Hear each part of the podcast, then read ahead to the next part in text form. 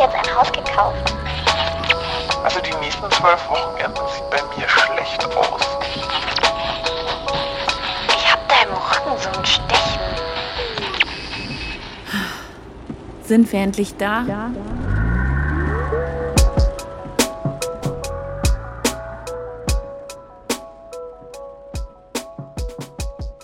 Freundschaften als Erwachsene sind irgendwie seltsam.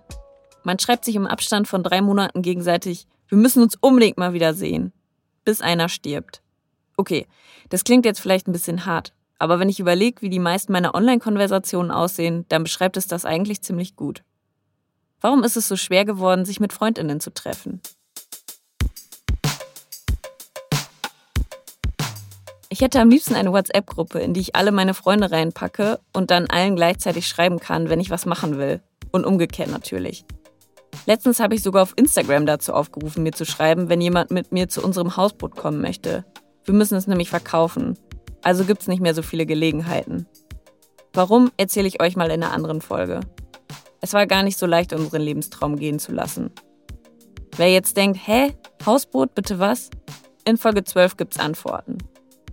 Das Problem, wenn man die Leute einzeln anschreibt, um zu fragen, ob sie was machen wollen, ist ja auch, dass viele, verständlicherweise, nicht sofort antworten. Aus Angst, dass es irgendwann zu spät wird, wen anderes zu fragen, fragt man dann noch wen anderes und wenn der dann auch nicht antwortet, geht das immer so weiter. Bis man irgendwann in Verlegenheit kommt, dass man jetzt schon mit wem anderes was macht. Ich versuche dann immer alle zusammenzuführen, aber unangenehm ist es trotzdem. Mit der Reihenfolge des Anschreibens schafft man ja immer auch ein bisschen eine Freundschaftshierarchie.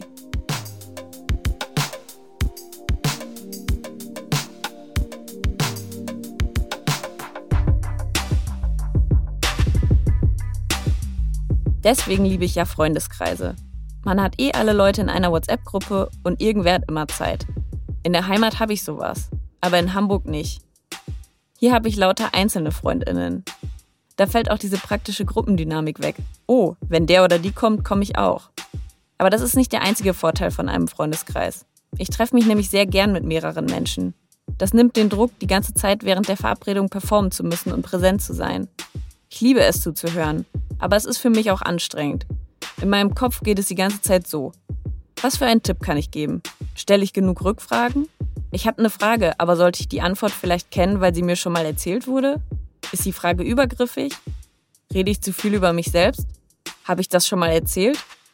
In meinem Kopf klang das irgendwie spannender. In einer Gruppe kann man sich auch mal rausziehen und die Wahrscheinlichkeit für peinliche Stille minimiert sich mit steigender Anzahl an Menschen. Ich gebe zu, ich habe manchmal echt Probleme, ein Gespräch am Laufen zu halten und fange dann an, irgendwelche langweilige oder viel zu persönliche Scheiße zu labern. Aber das Schönste an Gruppen, das wir als Erwachsene irgendwie verlernt haben, ist zusammen rumhängen Wann saßt ihr das letzte Mal mit Freundinnen ganz zwanglos irgendwo rum, wie man es früher in der WG-Küche gemacht hat? Quatschen, vielleicht nebenher noch was erledigen, ein Buch lesen oder Nägel lackieren oder was basteln oder Fotos auf dem Handy sortieren.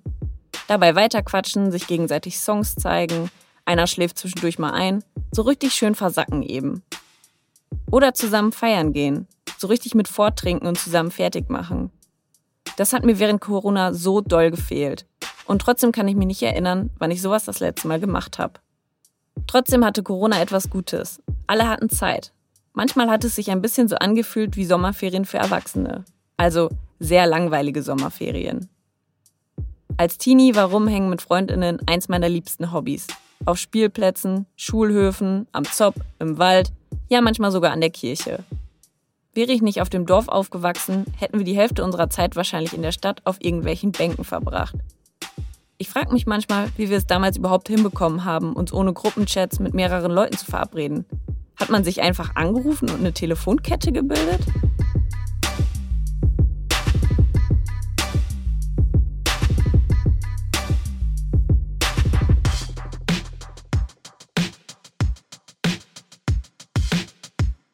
Dass bei mir die jugendliche Nostalgie schon wieder kickt, hängt vielleicht auch damit zusammen, dass ich gerade nochmal alle Folgen OC California gucke. Gibt's übrigens kostenlos bei Join. Keine Werbung. Ich weiß, Freundschaften in Serien sind ungefähr das Unrealistischste, das es gibt. Jede freie Minute wird miteinander verbracht, jedes Geheimnis geteilt und zufällig kennt immer irgendwer irgendwen, um auf irgendeine krasse Party zu kommen. Das, was dem jugendlichen Rumhängen heute am nächsten kommt, ist wahrscheinlich das Cornern, also das an Straßenecken, vorzugsweise vor einem Kiosk chillen und dabei was trinken.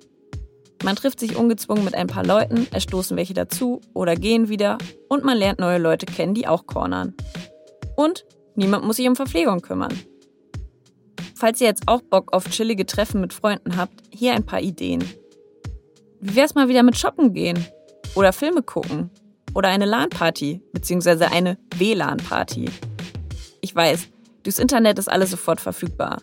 Man muss nicht mehr in die Stadt, man muss sich DVDs bzw. handbeschriebene CDs mit einer im Kino abgefilmten Version nicht mehr ausleihen und man kann online gegen Wildfremde zocken.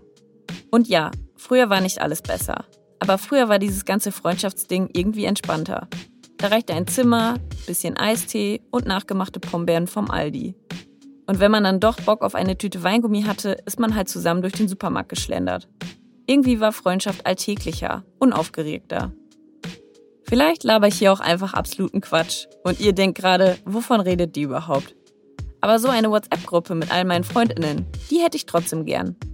Zur Not nehme ich auch eine Telefonkette.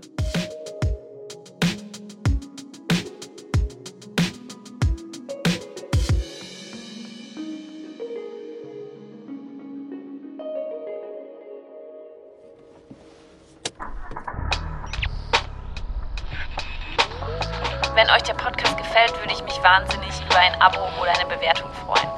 Feedback könnt ihr gerne bei Instagram dalassen. Sind wir endlich da, alles zusammengeschrieben.